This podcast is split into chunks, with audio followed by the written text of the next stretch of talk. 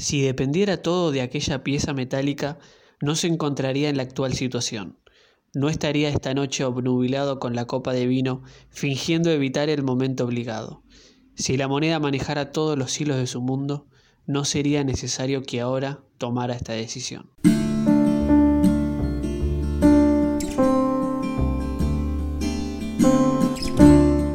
Ideas en tinta. Cuentos para leer o escuchar en 5 minutos. Somos Matías Piccoli y Lucía Rossini. Y hoy presentamos Moneda al aire.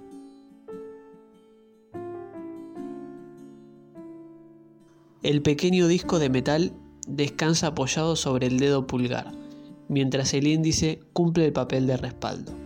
Si la pieza tuviera sentimientos, difícilmente encontrará ocasión en la que sentirse más a gusto. Esa comodidad, no obstante, está pronta a quebrarse.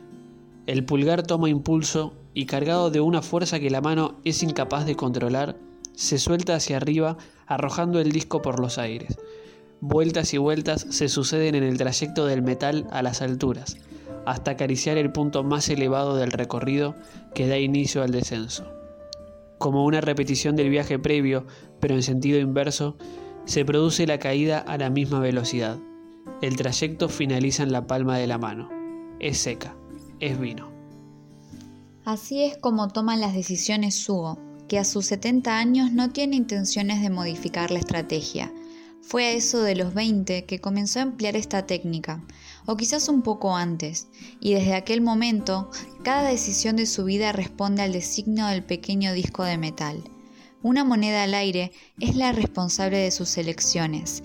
Cara o seca se convirtieron en las opciones de su porvenir. La lógica se aplica a cuestiones nimias y también a las más determinantes. Esta noche es la verificación inmediata de ello. Hace instantes, nada más, el vuelo de la moneda y su posterior caída sobre su mano decidieron que en la cena que está a punto de emprender la bebida será vino y no whisky. Sin embargo, esa instancia no es más que la dilatación para la decisión verdaderamente importante que ocurrirá en la velada, la que, más que determinante, puede ser definitiva. Una dilatación de ese instante también son los recuerdos a los que Hugo empieza a autorizar el ingreso a su memoria. Mira la moneda alojada en su palma derecha con ojos de complicidad, traspasándole la responsabilidad de todas y cada una de las elecciones efectuadas, así como de sus consecuencias. Desde la primera, en la cual el metal eligió la camisa negra por sobre la blanca en aquella fiesta de fin de curso. Ahora lo recuerda. Fue antes de los 20 entonces que nació esta manera de elegir y de vivir a los 18 años y en su graduación se produjo el debut de la moneda como decisora. Fue el primer día en el que su indecisión, su personalidad dubitativa y su incapacidad de asumir responsabilidades encontraron una aliada inseparable.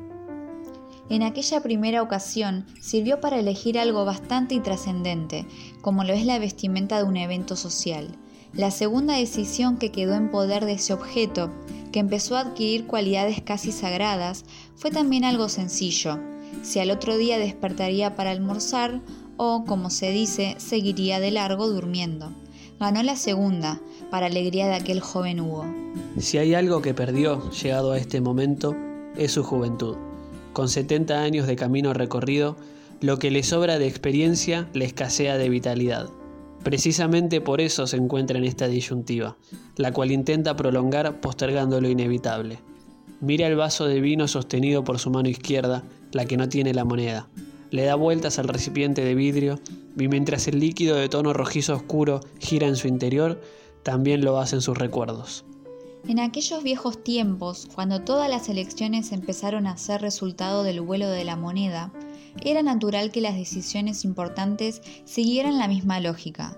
Fue así como pasó de elegir una camisa a decidir una carrera universitaria. Y, si bien desde pequeño había fantaseado con ser abogado, cuando el mental surcó los aires y se dejó derrumbar en su mano, la respuesta quedó ante sus ojos. Sería arquitecto.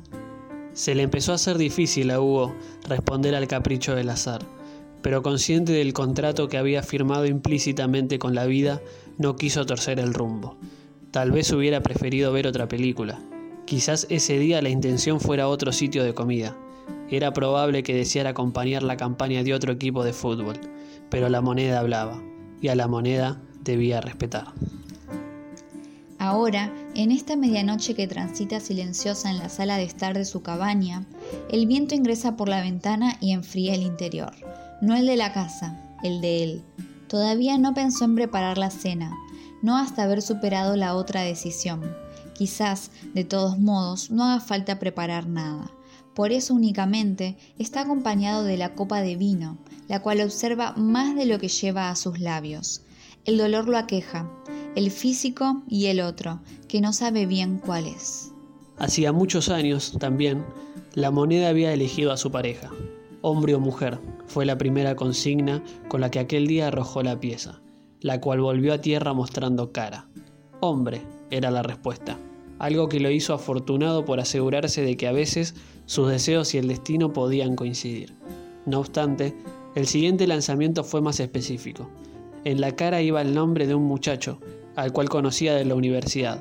Seca correspondía al de otro más joven, compañero del bar de los viernes, y fue Seca.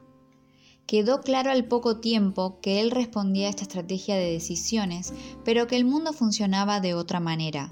Por mucho que él completara la carrera a su pesar, siguiera caminos que no eran los que originalmente buscaba o construyera una vida con una persona elegida al azar, el resto de los protagonistas no se ajustaba a esos criterios. Por eso aquella relación no fue mucho más que un espejismo, y pocos meses bastaron para que aquel joven hiciera nido en otro árbol. La moneda controlaba su vida, no la del universo, incluso solo su vida consciente, para colmo, no toda su existencia. Si dependiera todo de aquella pieza metálica, no se encontraría en la actual situación. No estaría esta noche obnubilado con la copa de vino, fingiendo evitar el momento obligado.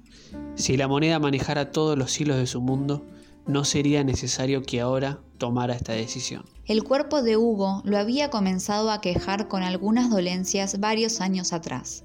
Las molestias cerca de la zona abdominal se transformaron en dolores insoportables que al poco tiempo tomaron el nombre de cáncer de pulmón.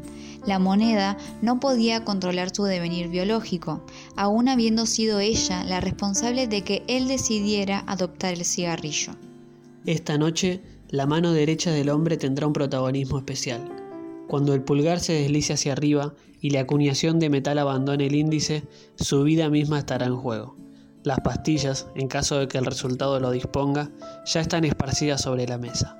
Si la moneda cae y muestra cara, el sufrimiento de Hugo tendrá fin al mismo tiempo que sus días. Si toca seca, la partida seguirá su curso y a pesar del dolor, seguirá disfrutando de los rayos del sol al levantarse cada mañana.